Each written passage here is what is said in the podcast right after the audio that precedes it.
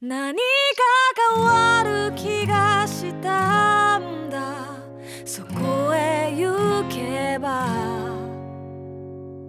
青い空が見える今じゃなきゃダメなんだ僕は行くよ手のひら握りしめて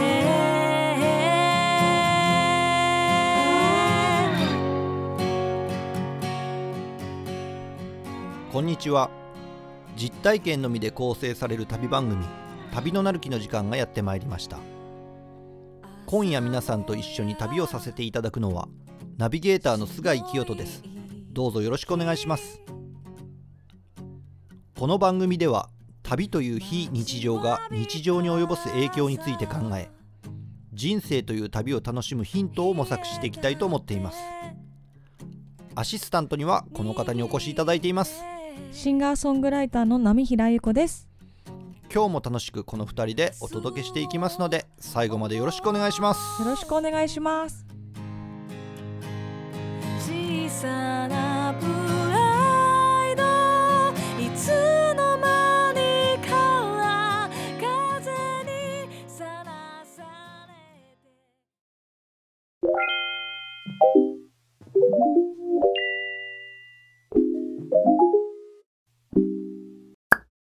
寒くなってきましたね。寒い鍋ですかね、やっぱ。うーん僕はね今流行ってるのがあってマイバスケットのお肉コーナーに置いている鍋焼きのなんかなんていうんです寄せ鍋みたいなセットがあるんですよ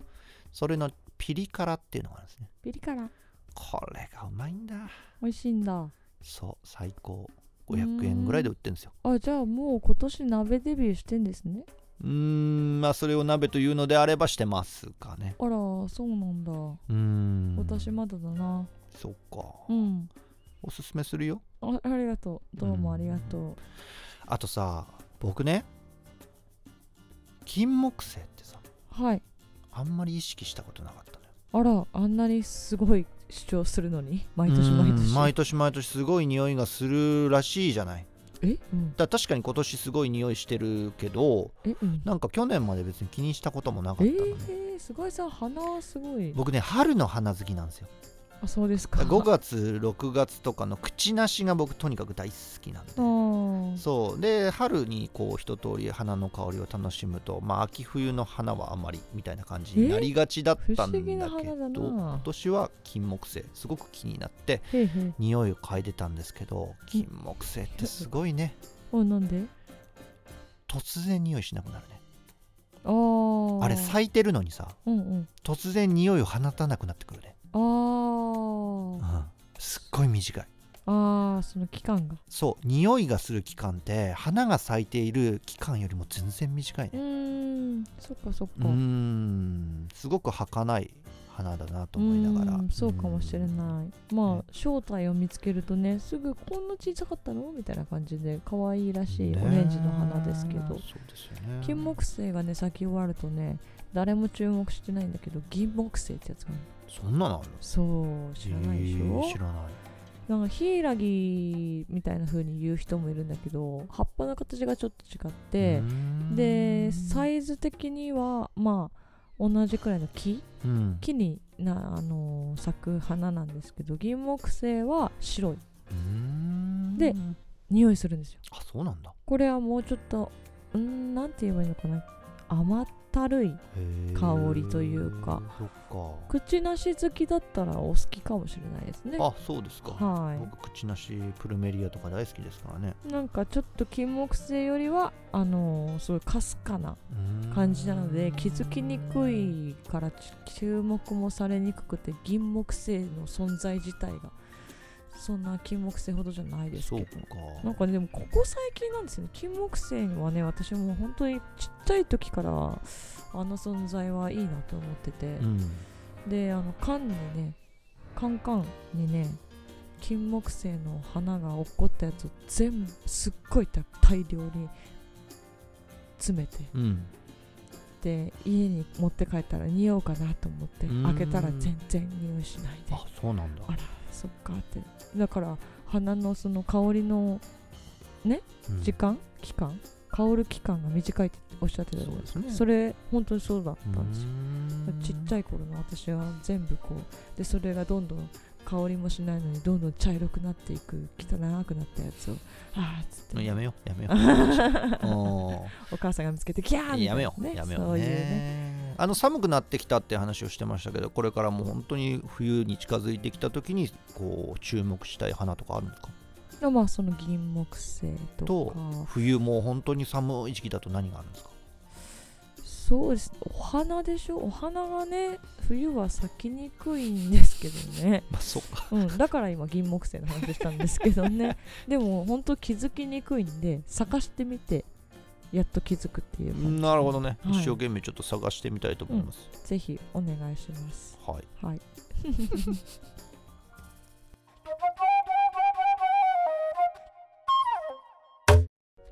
さてもうそろそろ予約が始まるんですかおおついに今日11月の1日だからそうですねあと10日後かあそっかそっかそっかね11月の11日からすんごい噛みましたけど11月の11日からああ勇気ないですね11月の11日からですね、はいえーお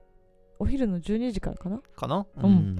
えー予約がスタートします1月28日溝の口ネオネラで、えー波平英子デイズリリースライブパート2うん開催いたしますこの時はバンドセットで、えー、神林翔太くんが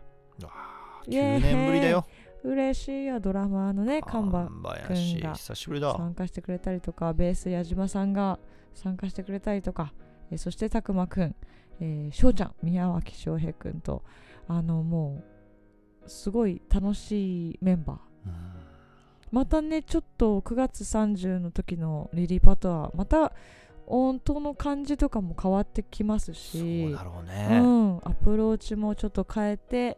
えー行こうかななんて思ってますけどね1月28日ねうーんあんま言わない方がいいと思いますけどね新しい曲とかもねやりたいなと思ってますけどねあんま言わない方がいいとは思ってますけどね自分にプレッシャーをでもね新しい曲やるんで すかやりたいなと思ってますあー やるん ですかやりますやり ますあー断言してしまった言っちゃった言っちゃった言っちゃ断っ言してしまったたこれでやらないわけにはいかないやつやまあでもシンガー ソングライターですからねそうですそうですナミラさんやっぱシンガーソングライターらしいなと思うのはうんレコ発とかでもどんどうんんその CD に入ってない新しい曲どんどん持ってきたりしますからねそうですねそれ僕はシンガーソングライターとして素晴らしいことだとそう思いでますすね、まあ、ちょっとそれも楽しみにしてもらえたらと思いますし配信もあるんですけどねあはい今回はね、そうそう配信も入れてるので、うんうんあの遠くの方とかはい、あのご参加いただけますよはい、ぜひご参加いただいてコメントたくさんいただけたら嬉しいです、うんえー1月28日の予約が11月11日からスタートになってますのでぜひチェックをよろしくお願いしますお願いしますお願いします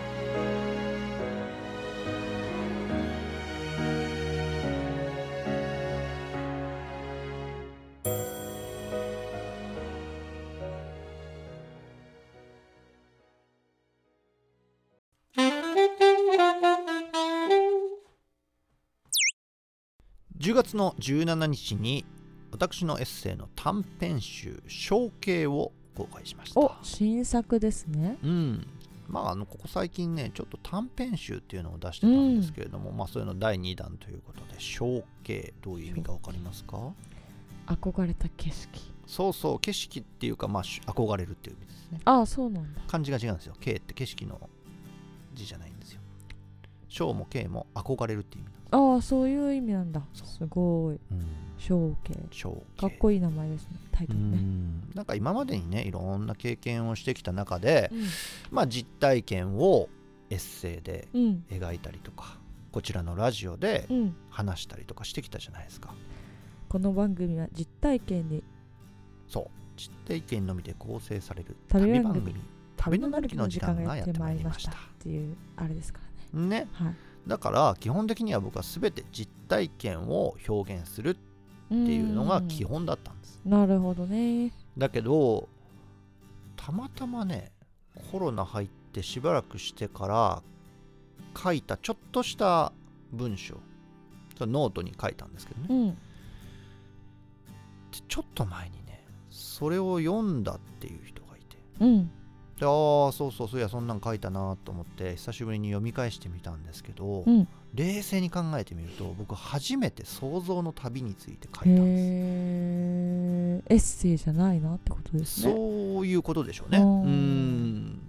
でちょっと僕にとってそれ衝撃だったんですよおううん実体験のみで全ていろいろ書いてきた人間が意図せず何にも意識もなくうんあー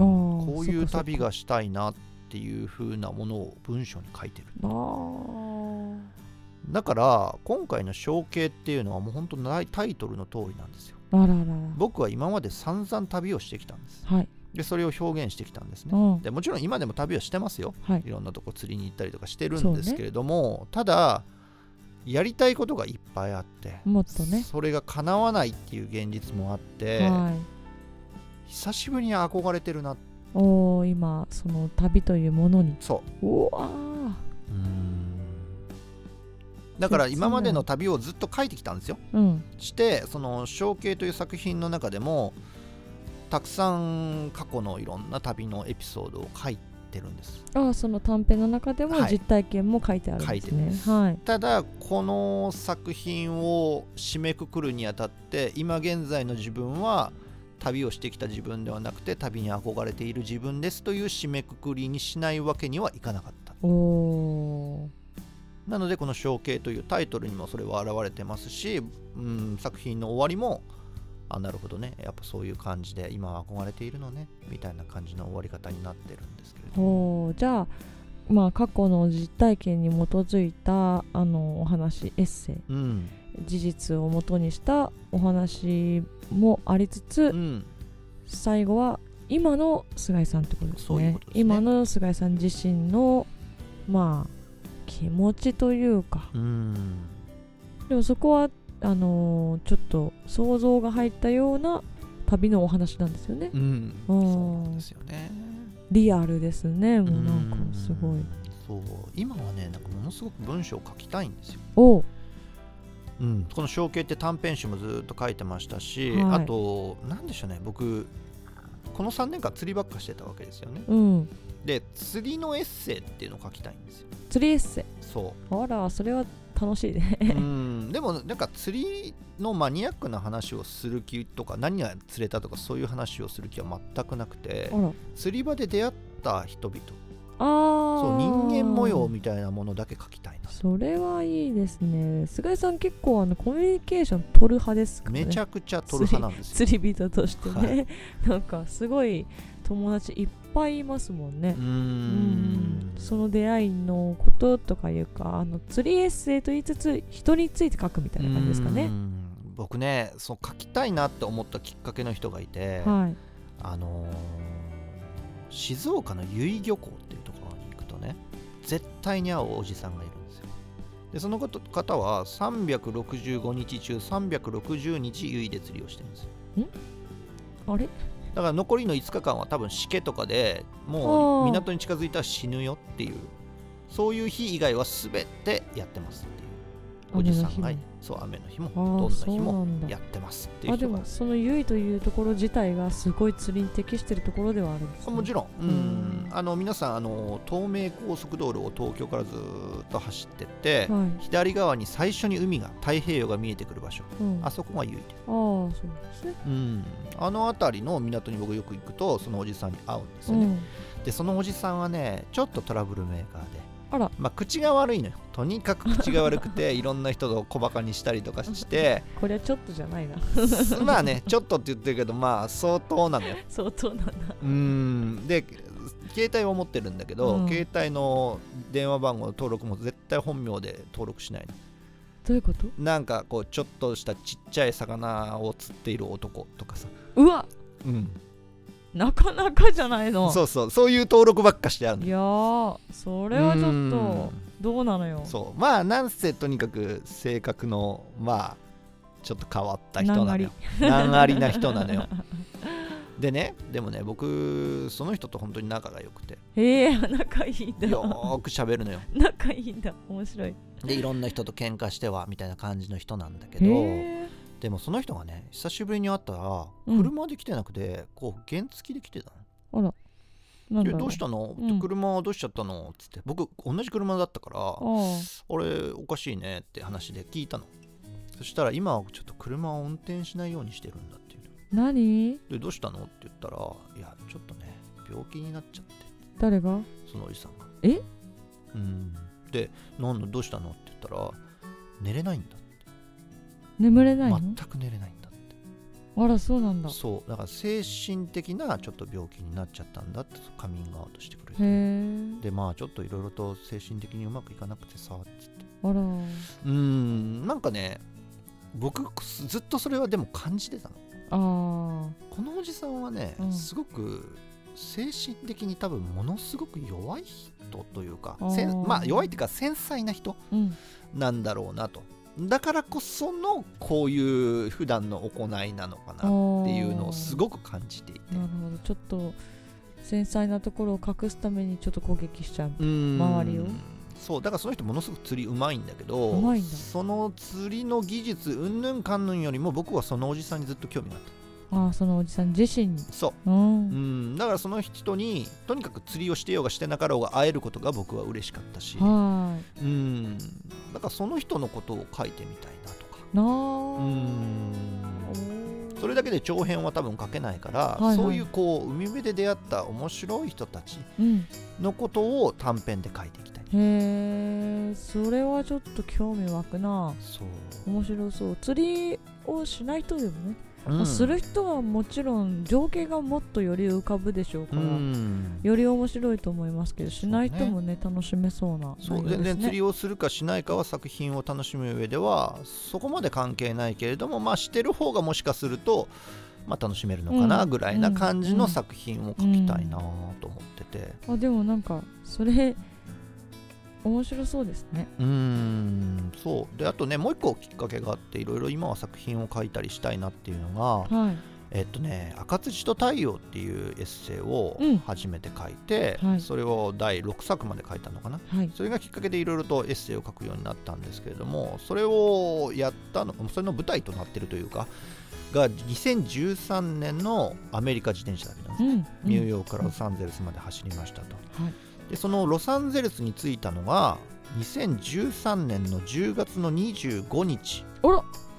だから先週うーんあのーナミラさんメメントモリのね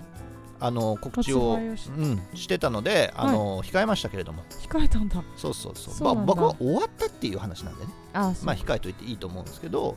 あのちょうどあの日が僕が自転車旅を終えた日だったんですうーんアメリカのロサンゼルスについて新たなスタートを切った日だったんですよじゃあまるっと10年経ちました10年うんおおすごいですねそうだからこの機会にねまた「赤土と太陽」も皆さんに読んでいただきたいので、はいご紹介していきたいと思いますし、んどんどんどんどん年末に向けて新しい作品を書いていきたいと思ってますただ今回は「象形」とショッという短編集を出しましたのでご注目いただければなと思います、そして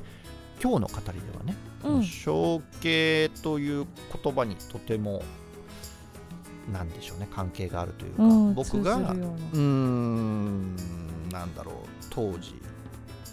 思ってたようなこと思ってた想像の旅おうについてちょっと語ってみるおおいつもとは全くコンセプト逆なんであすけらどらすごいうん完全な想像の旅についてお話ししたいと思います本日のテーマは心の旅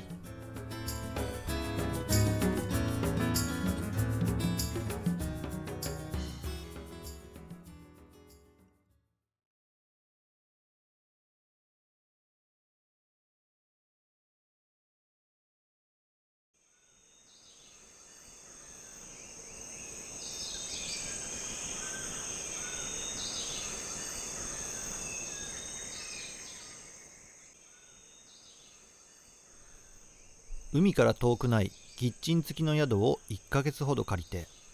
その地に移り住んだかのように暮らしてみよう小高い丘の上に立つ宿でなるべくなら部屋は1階がいい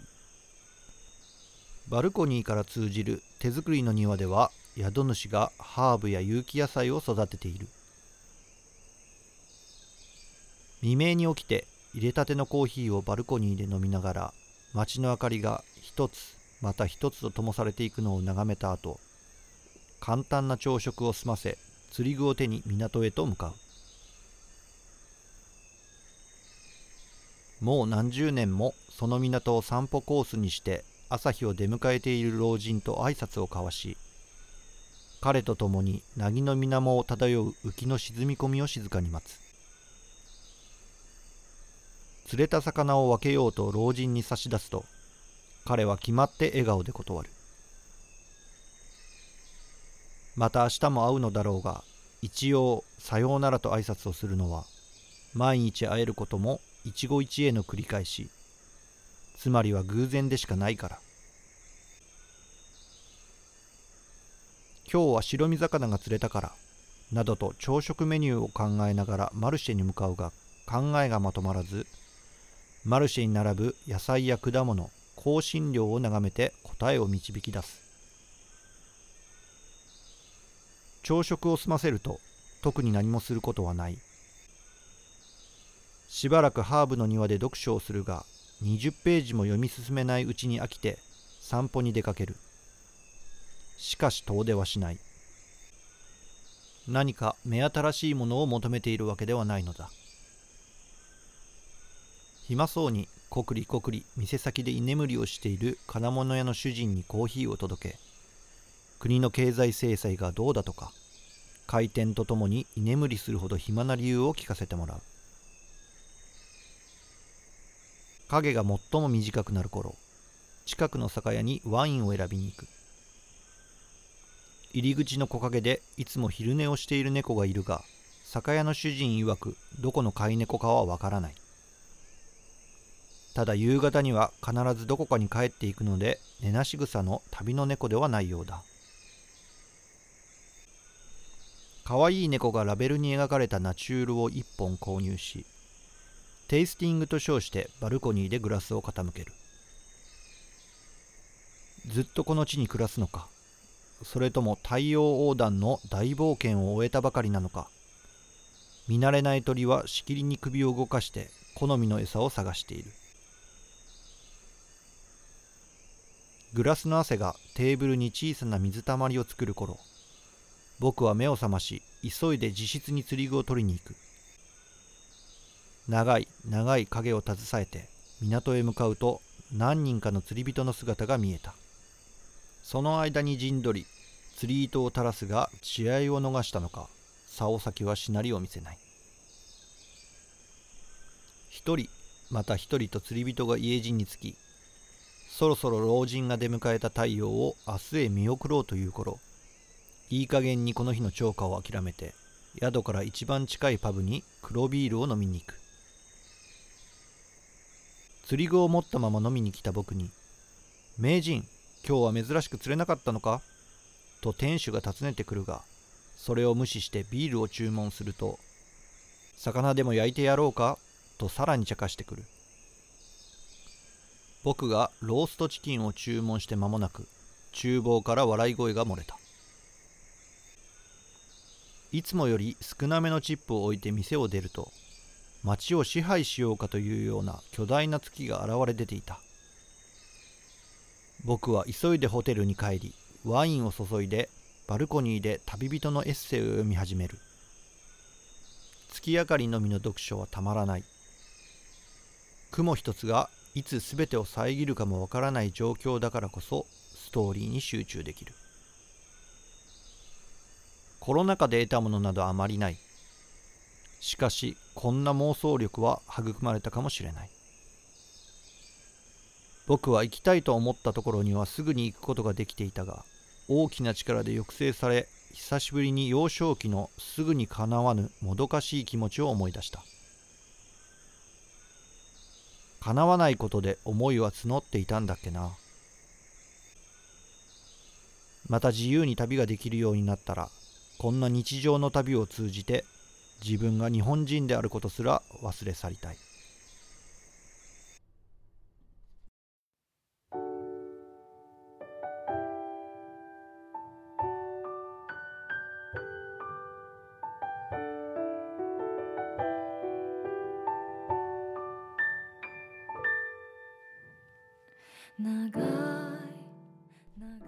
台は海外なんですかねうーんそうですねやっぱイメージは海外なんだと思いますよで日本ではないと思います釣りが絶対あるのね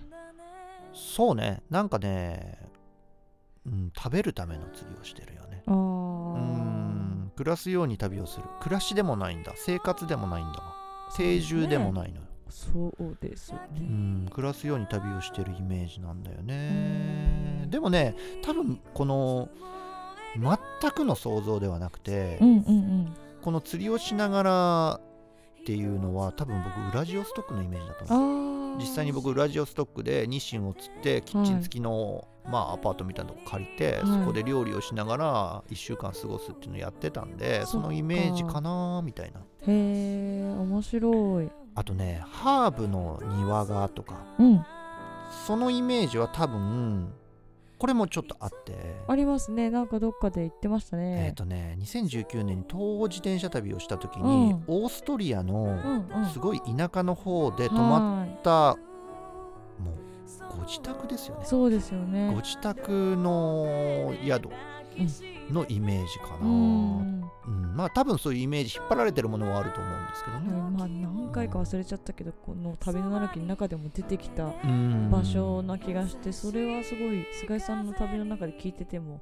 すごいいい景色だなと思ってた思い出がありますね。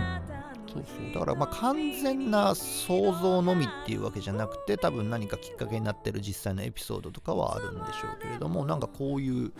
想像の旅をするようになってきましたね。おうおーんなんかこれがまた変わってくるんですかね内容がどうなっていくのかわかうんないですんなんかね多分ね旅をそもそもしすぎてたんだなっていうのは思いましけた。どまあねそれはうねんちょっと人の50倍くらいして ますしからてたねだから想像したりとか、はそういう隙間がどこにもなかったのい、ああそうかもねだから想像ばかりも辛いけれども、うんうん想像全くない旅の状況っうんていうのも違ったのかなと思うので、うまあまあこれからまた少しずつ旅ができるようになっていくといいな、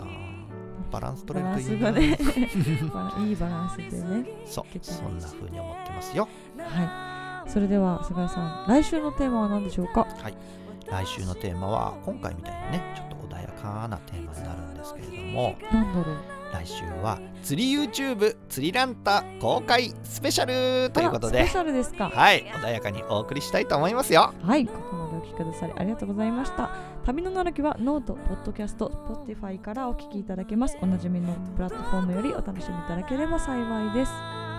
さて、そろそろエンディングが近づいてきました。今週のエンディング曲は、ちょっと寒くなってきたので、バラードで、うんえー、波平ゆこう、あニューアルバム Days からオリオンお届けしたいと思います。めっちゃ好きあ、本当ですめっか。ちゃいい曲、はい僕はハピネスとオリオンが大好きですあよかったですでは また来週お会いしましょうさよならさよなら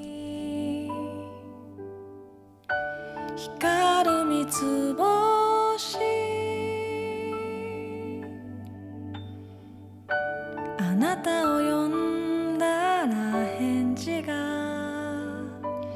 聞こえてきそうな夜さ全部を話したいような何も言わなくていいような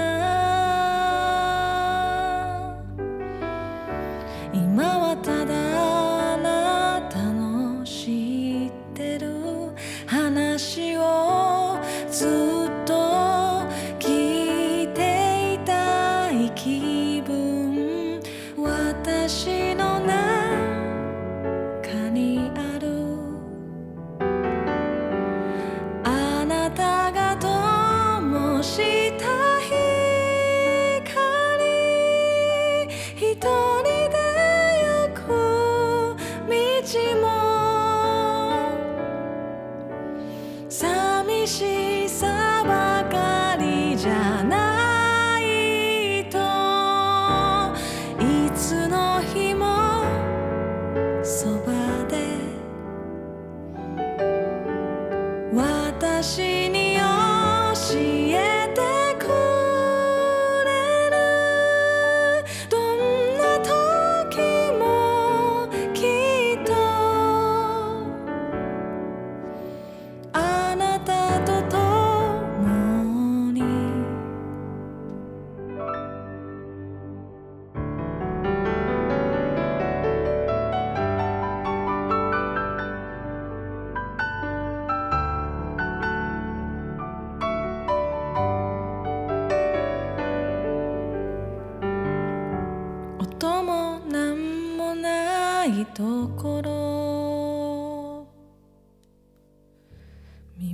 を澄ませば一番聞きたい声で